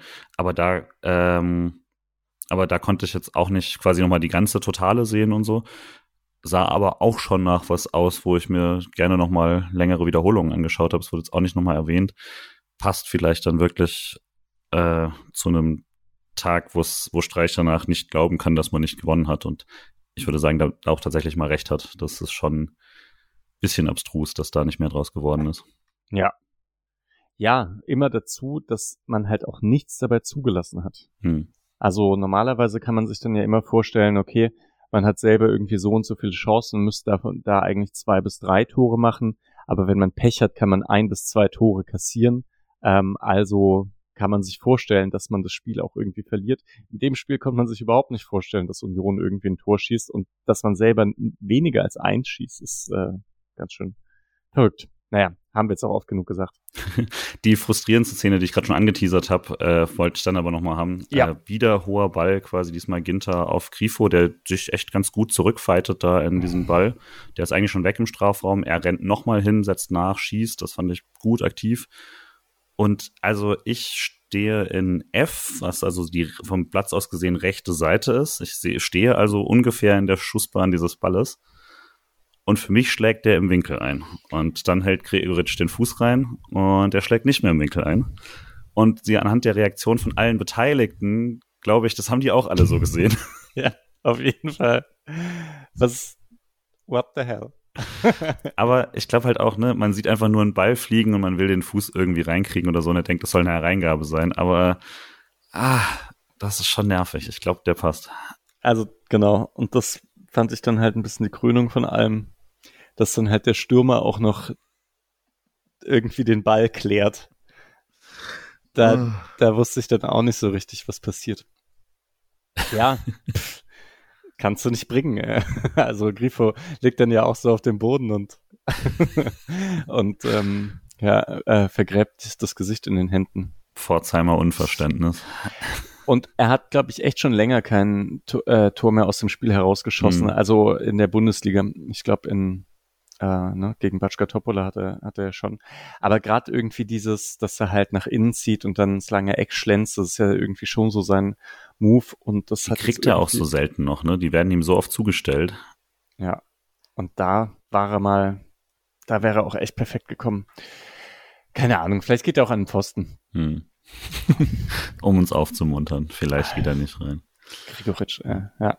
Aber halt tatsächlich, also mit dem, ab da glaubt man heute, dass es vernagelt. Das scheint der SC auch geglaubt zu haben, weil ich weiß nicht, ob du jetzt andere andere Spiele in der letzten halben Stunde gesehen hast, aber so bis zum bis zu den Wechseln zumindest in der 84. Minute hat der SC keine relevante Torchance mehr. Ja, ich sag mal, wann, wie viel Minute war das mit Gregoritsch? 60. Ja, und dann hat man noch einmal Scholler startet nochmal und er kriegt, Grifo kriegt ihn nicht angespielt. Das war ärgerlich. Und ansonsten spielt eigentlich nur noch Union mal gelegentlich, ohne krass gefährlich zu werden. Aber Haberer hat einmal so eine Situation, wo er einläuft und Aronson, äh, nee, Volland ähm, schlägt ihm die Flanke und verpasst knapp. Das hätte gefährlich werden können. Mhm. Sehr. Und einmal sind sie echt nochmal frei, aber da kommt dann, äh, da kommt keiner, also äh, der Pass kommt in die Mitte und da ist dann kein Unioner und so. Aber Roussillon hat nochmal so einen Kopfball äh, direkt in Artubolos Arme. Ah ja, okay, Roussillon. Aber das war echt viel hm. Leerlauf. Das hat mich geärgert, weil ich dachte da echt, jetzt hat man so den Fuß äh, auf, auf dem Kopf und äh, lässt sie wieder aufstehen. Ja, ich habe gerade nachgeschaut, die Wechsel kommen doch ein bisschen später, als ich dachte, sondern in der, in der 69. erst. Und es stimmt, glaube ich, auch, dass schon davor irgendwie Union ein bisschen besser ins Spiel kommt. Ja, und ich meine, Roussillon, wenn die Chance mit Roussillon, da ist er also noch auf dem Platz. Hm. Ähm, aber da, weil da dachte ich auch, okay, jetzt zeigt sich halt dann doch der Unterschied, dass Freiburg in der, in der Phase, in der es dann halt wichtig wird, weil alle Spieler eben nicht mehr ganz so fit sind und man dann neue bringen kann, die, die aber wirklich ganz fit sind und man so ein Spiel dann normalerweise entscheiden kann, dass Freiburg genau dort nicht mehr nachlegen kann und dass das halt bitter ist in so einem Spiel. Ja. Und Union konnte eben nachlegen und ich meine, sie haben es jetzt auch nicht an sich gerissen, das Spiel, aber ja, dann hatten sie eine Phase mindestens auf Augenhöhe. Ich glaube deswegen, also gingen die Bewertungen nach dem Spiel auch so durcheinander oder auseinander, weil so wenn ich die Phase alleine anschaue, man hat ja immer so ein bisschen dann den Schluss mehr vor Augen, dann kann man da schon unzufrieden sein, finde ich. Da war dann, also wie gesagt, also ab der, weil man kann es auch mal anhand von äh, Chancen, die jetzt nicht abseits oder ähm, oder äh, irgendwie faul oder sowas vorher waren, äh, hatte Union drei Szenen bis zur 60. und dann halt nochmal sieben bis zum Schluss und der SC hatte äh, davor dann äh, zwölf Szenen, die in die Statistik eingingen und noch ein paar einige abgepfiffene äh, und danach noch zwei in der nächsten halben Stunde. Also das ist schon dann ziemlich wenig. Scholloy hat nochmal einen geblockten Schuss ähm, und dann erst wieder mit ähm, mit dem äh, Wechsel hat dann auch nochmal Röhl eine eine Situation.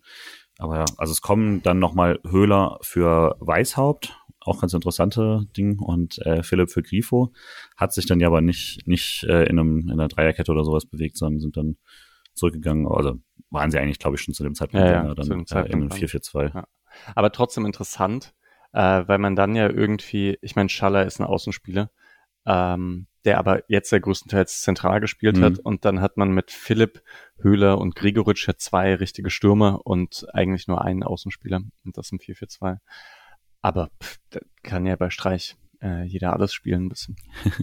aber bei einem 4, äh, bei einem 0-0 gegen äh, einen äh, Tabellen 15. nach dem Spieltag ist zweimal wechseln und das erst in der 83. Und das Spiel wird schlechter für den SC. Ja. Schon, also will jetzt nicht zum zehnten Mal die Bank oder so als Thema aufmachen, aber das ist schon muss man, zu wenig. Ja, das, also, das ist nicht gut. Da, aber ich, also so wie Freiburg gespielt hat und was für eine Struktur da war, konnte ich schon auch verstehen, dass man jetzt keinen Mika Bauer einwechselt mhm, oder so, ja. weil man war jetzt nicht verzweifelt und äh, andersrum ich finde es ja dann auch wichtig, dass man den Punkt mitnimmt. Also das könnte, hätte ja auch noch passieren können, dass das Spiel dann wirklich kippt und so gut war Union dann eben dort auch nicht.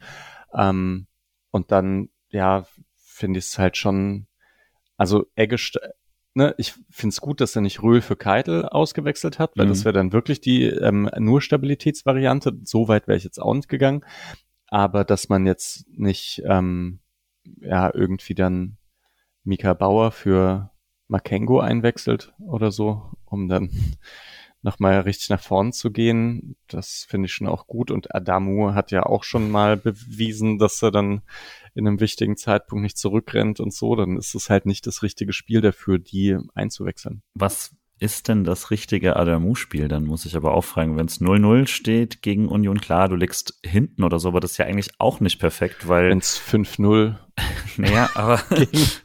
Topvoller steht, ja. Oder 4-0 zu dem Zeitpunkt. Aber ähm, naja, nee, halt, wenn man halt 0-1 hinten aber gerade, wenn der Gegner vielleicht tatsächlich ein bisschen aufrutscht. Ja. Wenn man 0-1 hinten liegt und halt ein bisschen Risiko gehen möchte. Aber ja, meine Idee wäre ja, der Gegner rückt auf und das tut man ja meistens nicht, wenn man, äh, wenn man hinten liegt. Deswegen, ähm, ja, so nochmal diese Konteroption zu haben, hätte ich schon gut gefunden. Hm ich bin enttäuscht, dass er nicht näher rangerückt ist, offensichtlich an die Mannschaft jetzt über die kurze Winterpause. War vielleicht auch zu kurz für ja. irgendwelche großen Änderungen. Ich glaube auch, da, das, das kann man, davon sollte man sich verabschieden, glaube ich. Die haben alle ein bisschen ähm, Pause gemacht und ich glaube, das, das konnte man auch sehen, dass sie ein bisschen Pause mhm. hatten. Ja. Aber dass jetzt äh, niemand den großen Sprung gemacht haben wird in dieser Winterpause, sondern das sind jetzt Entwicklungen, die kommen jetzt über die, über die Wochen Training eher in den nächsten zwei, drei Wochen. Hoffentlich. Ja. ja. Äh, um es polemisch abzuschließen, ich glaube, nach diesen Wechseln kann man den Rest als so kollektiv äh, Fußballverweigerung irgendwie durchgehen lassen. Also da war dann echt wenig am Schluss. Ich ja, die Röhlchance muss man schon noch mal mitnehmen ja, und das oh, ja, ärgert mich nämlich auch, dass nicht Oh, stimmt, ja, ja, klar, die wollte ich jetzt gerade, das war der Einschuss, ja. damit ich rübergegangen. Nee, das stimmt. Also die, die war echt eigentlich noch mal riesig. Die war ja auch direkt vor uns und da war ich 100% sicher, dass der äh, dass der jetzt eigentlich reinrutscht. Äh, das war auch nach einer Ecke, ne? Ähm, die nicht gut verteidigt war oder so. Oder die war schon verteidigt und dann bringt man nochmal den ah, nächsten Ball zweiter rein. Ball. Genau, dann, Makengo sogar ja. mit äh, bisschen kurz, aber auch gut reingefeitet dann. Und dann ist es eigentlich so ein Flipperball, ne? Der dann ähm, dreimal, also ich glaube, genau, dann bringt ihn nochmal von außen äh, Ginter rein und der flippert, flippert und dann freier Schuss aus neun Metern Röhl, ne? Also. Naja. Also was nochmal, man hat die Chance von Röhl, man hat die Verteidigungsaktion von Gregoritsch, der freie Kopfball von Schalay, Kopfball Grifo. aus vier Meter von Grifo und das sind nur die Sachen ohne abgepfiffen oder sonst. Also das sind, das sind vier Szenen, das gibt's doch nicht. Und potenzieller Elfmeter, der da nicht angeschaut wird. Ja. Ja, war schon wild. Also ich weiß gar nicht, was man dann eben, wenn man halt die Chancenverwertung mit zur Leistung nimmt, okay, aber wenn du vier solche Szenen hast und was war die beste Chance von Union? Ja. Ich weiß nicht, am Ende kommen sie irgendwie halt mal von, von der Seite rein und geben einen Querpass rein. Da hätte, da hätte irgendwie was passieren können. Aber wenn man das vergleicht, dieses Spiel, ich würde sagen, neun von zehn gewinnt man's. Verlieren tut man's nie. Und ähm, ja. Und einmal spielt man's unentschieden. Ja. Und das war wohl äh, dieses Mal in, in unserem Universum. Ja. Äh, in der schlechtesten Timeline. Äh, trotzdem, wie gesagt, ich war am Schluss eher positiv, äh, einfach weil ich zufrieden war, dass man wieder deutlich besser gespielt hat als den Großteil von Dezember, auch wenn man da bessere Ergebnisse geholt hat. Äh, und jetzt steht man ähm, auch nicht so übel da. Vielleicht mal erstmal trotzdem noch kurz ich fand einige Freiburger echt gut, im Gegensatz zu einigen Spielen, wo wir gewonnen haben, wo ich danach kämpfen musste, wer denn jetzt mein Spieler des Spiels ist, hatte ich hier eher so Qual der Wahl. Äh, wo bist du gelandet? Bei Röhl. Hm. Oh. Ja, du hast vorhin ja ein bisschen angefangen zu schwärmen. Ich äh, hätte auch gleich einsteigen können. Er hat ein bisschen dieses, ähm, dieses Innenverteidiger-Ding auch, ne? Das, die sind ja auch so schnell, weil die so lange Beine haben. Ähm, also Innenverteidiger mhm. sind ja erstaunlich häufig beim Topspeed mit vorne dabei und die meisten fragen sich immer, warum. Äh, und naja, die machen halt einen Schritt, während Mika Bauer drei macht. ähm, und ja, und bei Röhl ist es ähnlich und Ballbehandlung super, Passgenauigkeit super. Und ich finde jetzt eben dadurch, dass Streich auch noch das, ähm, also diese offen, diesen Offensivgeist abfedert, dadurch, dass Eggestein dann halt ein bisschen weiter hinten bleiben muss, finde ich es immer, immer besser. Aber klar, ich meine, man muss halt die Spieler auch richtig einsetzen. Äh, wenn Röhl nicht richtig abgesichert wird, dann habe ich ein viel schlechteres Gefühl auch ihm gegenüber. So, mhm. ne? ja. Ja. Ähm, aber so macht es einfach nur Spaß, den Spielen zu sehen. Äh, da Patrick auch Gulde, äh, Patrick Gulde genommen hat, kann ich dann auch ruhigen Gewissens äh, ebenfalls Röhl nehmen, weil Gulde möchte ich auch schon mal nochmal lobend hervorheben. Ich fand auch Ginter wirklich sehr, sehr gut und sehr beteiligt und so. Aber Eigentlich hat Ginter zwei Riesenchancen vorbereitet auch, ne? Ja, ja. Mhm. Und also dieser Querkopfball war super, der hat mehrere gute Bälle reingespielt. Ähm, genau. Und aber Röhl macht mir einfach am meisten Spaß und da bin ich sehr, sehr happy. Äh, ich habe auch gesehen, bei Transfermarkt gibt's ja auch immer die äh, Spieler des Spiels Diskussion, da äh, macht er auch gerade Punkterekorde, also holt da Schaller stark auf, der am Anfang der Saison alles abgeräumt hat. Ähm, mhm. Also der, die Entwicklung seit November ist gigantisch und hoffe, geht noch eine Weile weiter. Ich hoffe auch, es hört keiner zu, der es nicht mit dem SC hält und äh, wir haben alle blinde, äh, haben alle äh, Scheuklappen auf, weil äh, eigentlich muss man ihn jetzt echt verstecken von dem Rest der Welt. Ich glaube, die sehen das, ähm, ja, schade. Mhm. Ah. Äh, und Alex wählt ebenfalls Gulde, um das okay. 2 zu 2 vollständig zu machen. Mhm, perfekt, ja. Ja, vielleicht andersherum kann man sagen, Weißhaupt hat jetzt ähm, nicht das mhm. auffälligste Spiel gemacht, was ich aber auch voll in Ordnung finde. Also rechte Schiene ist jetzt, ist halt auch nicht sein Ding. Ähm, und ich fand ihn halt, also die Sachen, die ich jetzt im Kopf habe, ohne Ball, ähm, dass er da dann immer an langen Pfosten gelaufen ist, wo der Ball eben nie durchgerutscht ist und so wirkt das für mich alles gut. Defensiv alle Aufgaben erfüllt, die er so gemacht hat. Ich finde das für einen jungen Spieler eben immer ähm, ja ganz gut. Und Makengo hat mir, also war jetzt auch tendenziell unauffällig, aber hat mir auch gut gefallen. Ich weiß gar nicht, ob ich irgendwen negativ herausheben will. Schaller ist halt sau aktiv. Mhm. Den finde ich eigentlich auch ganz gut. Hat mir am Ende ein bisschen arg abgebaut, sonst hätte ich ihn echt noch höher bewertet. Aber irgendwie habe ich dann auch, war er irgendwie letzten 25 Minuten habe ich ihn so ein bisschen schleichend teilweise gesehen, aber weiß nicht, vielleicht war das dann auch so ein bisschen, manchmal kriegt man im Stadion ja auch so eine leichte Fixierung auf jemanden und denkt dann, ah, jetzt lauft doch mal wieder oder so, aber äh, auch ein bisschen unfair. Ja. Genau. Jetzt Gut hat man mal, oder? Guter, äh, 25 Punkte. Das ja. ähm, am Ende der Hinrunde, jetzt ist ja offiziell rum. Mhm. Ich finde 25 Punkte passt irgendwie so super gut und ich bin irgendwie leicht enttäuscht, dass es nicht drei, vier mehr sind und das ist ja eigentlich total bekloppt, weil wir sind auf Kurs 50 Punkte und das ist ja schon mal echt gut.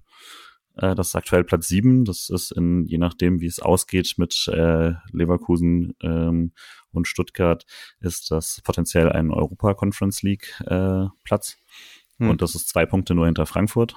Äh, man ist 14 Punkte vor Mainz. Also das, das ist schon völlig okay, also sportlich völlig, völlig gute Hinrunde eigentlich. Und trotzdem ja. das Gefühl, da geht noch, wäre noch ein bisschen mehr gegangen.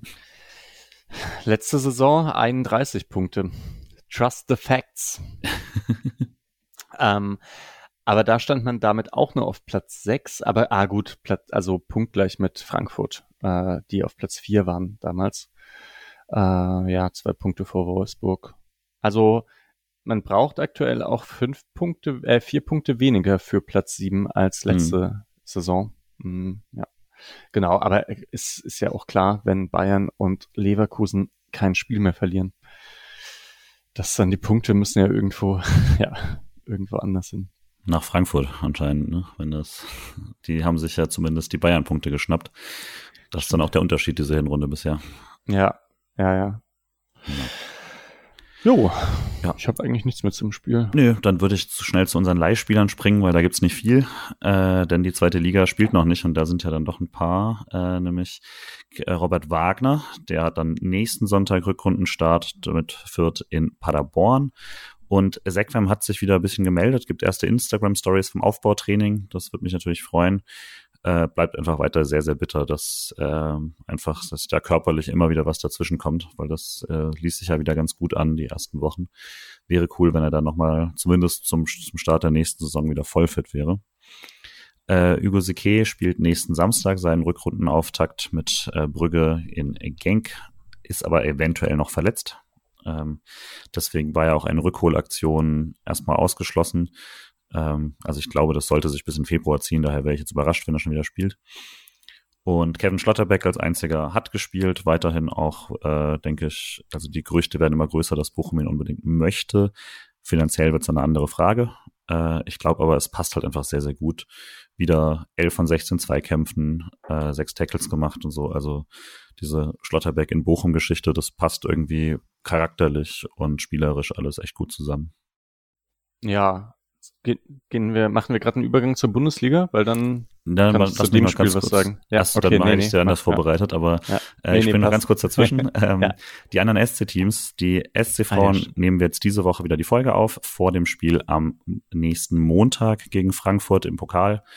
Ähm, die Nachricht, die wir dann da nochmal gesondert besprechen, ist, dass Janina Menge angekündigt hat, den Verein Ende der Saison zu verlassen. Das tut auf jeden Fall weh als äh, Eigengewächs-Nationalspielerin und äh, auf jeden Fall eine der Anführerinnen dieses Teams.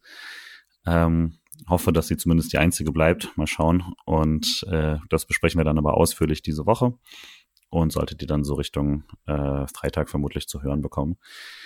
Und äh, die zweite Mannschaft, da gibt es noch nichts Neues. Die sind gerade im Trainingslager in Spanien äh, und spielen dann nächsten Sonntag, äh, Sonntag ihr Heimspiel gegen Dortmund 2. Äh, die U19 hat weiterhin Winterpause und das ja noch bis äh, Ende Februar.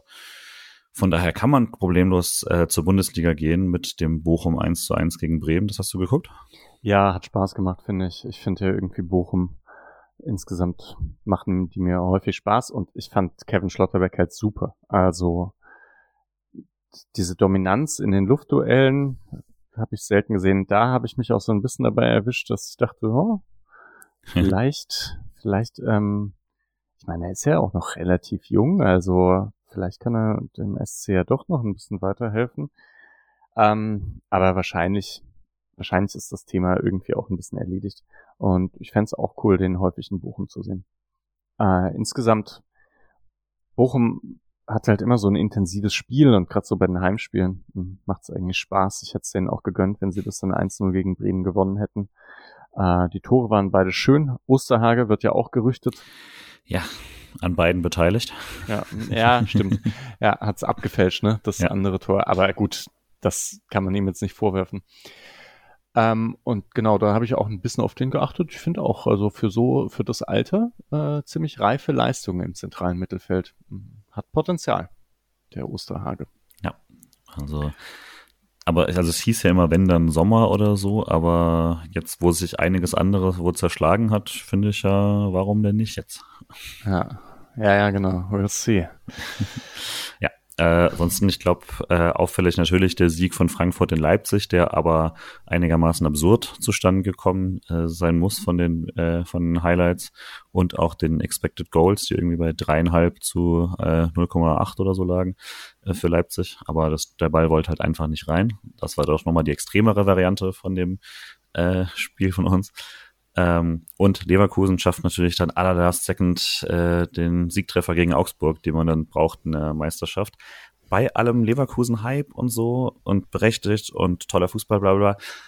Und das sage ich jetzt nicht nur, weil ich äh, vor der Saison gesagt habe, dass sie vermutlich äh, völlig overrated sind und jetzt äh, so Lügen gestraft werde. Da ist schon verdammt viel Glück dabei, oder? Also die haben doch jetzt echt einige Male so so Lars. Ja, finde schon. Also das auch, noch? Ich erinnere mich nicht. Also zumindest auch so von den, den Expected Goals werten sie ja auch extrem drüber und sowas. Mhm. Äh, also, ja, das ja, okay. ich mal gucken, ob sich das auch hält. Ich meine, es ist ja letztlich auch einfach dann, weil sie sehr gute Spieler da vorne haben. Ne? Ähm, Obwohl Boniface jetzt keiner ist, der Expected Goals mäßig so überperformt, ne? Nee, fehlt ja jetzt auch erstmal eine Weile. Ähm, ja. ja. Ich weiß ja. nicht. Mal gucken, ich kann mir auch nicht vorstellen, dass sie so eine Rückrunde spielen, wie sie eine Hinrunde spielen, aber es ist ja die Frage, ob Bayern so eine Rückrunde spielt, wie sie die Hinrunde gespielt haben, weil die ja beide ziemlich, ziemlich krass waren. Mal gucken, äh, was da ist. Ja. Ich habe noch ähm, Stuttgart gesehen gegen Gladbach. Äh, mich ein bisschen gefreut. Ja, ja äh, ich kann es nicht genau sagen. Ich habe es so gesehen und hat mich gerade in der ersten Halbzeit gefragt, was los ist bei Stuttgart. Also weil man hat so ein bisschen die Ansätze gesehen, aber die wurden dann von Gladbacher Mittelfeldpressing doch ziemlich kalt gestellt, ähm, die sich halt ziemlich stark darauf konzentriert haben, Karasor und Stiller äh, nicht so oft an den Ball kommen zu lassen und dann auf Umschaltspiel gesetzt haben und dann sehr ja, die waren halt eiskalt auch. Mhm. Aber in der ersten Halbzeit kam Stuttgart da auch nicht so richtig durch und dann dachte ich schon, oh, ist es schon vorbei mit der Herrlichkeit und dann ähm, stimmte das aber auch nicht. In der zweiten Halbzeit war es wieder so, dass Stuttgart aus der Hinrunde absolut dominant ähm, kommen ran, machen das Tor, haben weitere Chancen, machen die halt nicht rein und kassieren dann am Ende das 3-1. Mhm. Aber das, äh, so wie es aussieht, also ich habe da jetzt keinen starken Bruch gesehen. Ähm, also gerade in der zweiten Halbzeit nicht. Ist vielleicht einfach noch ein bisschen äh, zu viel Selbstüberzeugung nach der Winterpause. So. Vielleicht. Ja, und jetzt bei Leipzig und Stuttgart quasi halt dann jeweils eigentlich besser gespielt, nicht gewonnen und so. Ich glaube nicht, dass man das einen von denen komplett einbricht. Leider. Ja. ja. Äh, ich glaube, weil man sonst Mainz, Wolfsburg finde ich jetzt nicht so super spannend. Bei Köln vor allem, dass sich Selke und Waldschmidt auch noch verletzt haben und die jetzt natürlich noch größere Probleme haben. Die sind am Arsch. Ja, das kann man, so kann man es auch sagen. Äh, dann vielleicht als letztes relevantes Spiel für uns, nämlich noch äh, die Bayern schlagen Hoffenheim 3-0, was jetzt ein Spiel ist, über das ich einfach hinweggehen würde, wenn nicht die TSG Hoffenheim der nächste SC-Gegner wäre. Kann man irgendwas aus diesem Bayern-Spiel ablesen, was für den SC relevant ist? Dass Prömel gesperrt ist. Ja, Gelb-Rot. das ja. ist schon mal gut. Aber ansonsten nicht. Ja. Äh, Hoffenheim, wie immer, schwer einzuschätzen. Keine Ahnung, was da passieren wird. Äh, Kramaric ist gut und gut, sind Tabellennachbarn, wird ein umkämpftes Spiel. Fertig. Ist natürlich dann schon so eine Spur weit, äh, diese berühmten Richtungsweisenden, ne? Also wenn du da so ein Sechs-Punkte-Spiel und es ist die Frage, wie gut ist dein Kader jetzt vorbereitet und so da kannst du dich schon, kannst du schon einiges äh, erstmal wieder ruhig stellen mit einem Sieg äh, gegen Hoffenheim zu Hause. Vier, dann wären es vier Punkte Abstand auf Platz acht. So, äh, das hätte schon Potenzial, dann ein sehr wichtiger Sieg zu werden. Und gleichzeitig, äh, klar, wenn das dann verlierst, dann bist du wieder eine stinknormale Mittelfeldmannschaft sozusagen. Du hast schon so die Erwartung, Europa League nächste Saison. Nicht Erwartung, oder? ich will einfach. Tatsächlich mehr, weil halt drumrum alle so, also weil es einfach keine richtig starke sechste Mannschaft gibt und ja. selbst die fünfte Mannschaft ist Dortmund. Ja. Das ist da wirklich nur die Einzelspieler, aber da ist keine tolle Mannschaft sozusagen äh, oder kein Gesamtpaket. Da könnte man in einer besseren Saison sogar auch noch hin. Ähm, und so weird das alles läuft, aber also wenn es halt die zwei Gegner aktuell, wenn jetzt nicht irgendwie, weiß ich nicht, Gladbach eine Monsterrückrunde hinlegt oder Heidenheim oder so, Wolfsburg, das sehe ich jetzt alles nicht so richtig gerade, hm. dann sind die Gegner halt Frankfurt und Hoffenheim und da finde ich nicht, dass wir klar äh, unterlegen sein müssen. Frankfurt schon. Ey, ja. Im Rasenfunk haben die gesagt, dass Frankfurt äh, Top 4 ist finanziell, ne? Weiß nicht, ob Top 4 oder Top 5 stimmt, aber sind auf jeden Fall einer der reichsten Vereine auch in Sachen Personalaufwand und so, ja. Ja. Und, und haben halt die 100 Millionen dazu bekommen jetzt gerade. Genau. Das ist, finde ich schon, also ich finde das wichtig, dass man das mit ein, mit einkalkuliert bei Frankfurt. Dass die sind halt einfach ein Ticken größer als äh, der Sportclub und Hoffenheim hat halt, äh, ich weiß nicht, die, die ballern halt 15 Millionen für irgendeinen Innenverteidiger raus, der auf der Bank sitzt. Ne? Dann würde sagen, das ist alles fair und richtig und deswegen würde ich jetzt auch nie Vorwürfe machen, falls man sich da nicht durchsetzt. Ich sage nur, ich sehe nicht, dass die so viel besser sind. Ja, Frankfurt ist es theoretisch, aber doch praktisch irgendwie auch nicht. Nee, praktisch sind sie echt nicht so gut. Aber ja, also und dann hast du gerade gesagt, bei einer besseren Saison könnte man, und ich glaube, du hast einfach die beste Saison aller Zeiten vom SC im Kopf und vergleichst die Klar. jetzige Saison damit. Und ich glaube auch, da muss man. Hab ja auch gesagt, es ist eine gute Saison, was wir spielen. Keine, also ja. ergebnistechnisch auf jeden Fall. Und ich würde auch sagen, mittlerweile, also ich finde nicht, dass irgendjemand den SC angucken kann und sagen, boah, 25 Punkte, das ist unverdient. Ja, also das finde ich auch. Das, das kann niemand, glaube ich, groß ja. äh, runterrechnen. Ja, ja, ja, okay. Ähm, Hoffenheim ist in Hoffenheim, ne? Äh, nee, ist in Freiburg. Hoffenheim, ah, in ja. Hoffenheim war der Auftakt. Ja. Äh, da hat man gewonnen und ähm, genau das. Jetzt 1-1. 1-1. Äh, der Rest von uns ist unüberraschenderweise optimistisch. Patrick hat ein 3 zu 2, Alex hat ein 2 zu 0 und äh, ich gehe dann auf das 2 zu 1. Ähm, also, ich hoffe, Lienhardt und Höfler sind, äh, also Lienhardt ist wieder da, hoffe ich. Äh, Höfler darf ja dann auch schon wieder. Ja, wer spielt denn dann eigentlich? Da, jetzt hat man schon hier, dieser Kader ist so riesig, ey. Hm. Hat man die Qual der Wahl. Ja. Also, dass äh, Mika Bauer vielleicht dann doch mal statt. nee, ich, also ich, vielleicht ja dann eben auch schon mit einem Neuzugang auf der Bank. Das wäre mhm. natürlich dann äh, nett, aber irgendwie jetzt, es war sehr, sehr ruhig die letzten, seit dem Spiel auf Twitter, auf Social, auf Transfermarkt, es waren alle, es wirken alle resigniert von der mhm. Transferphase. Ja.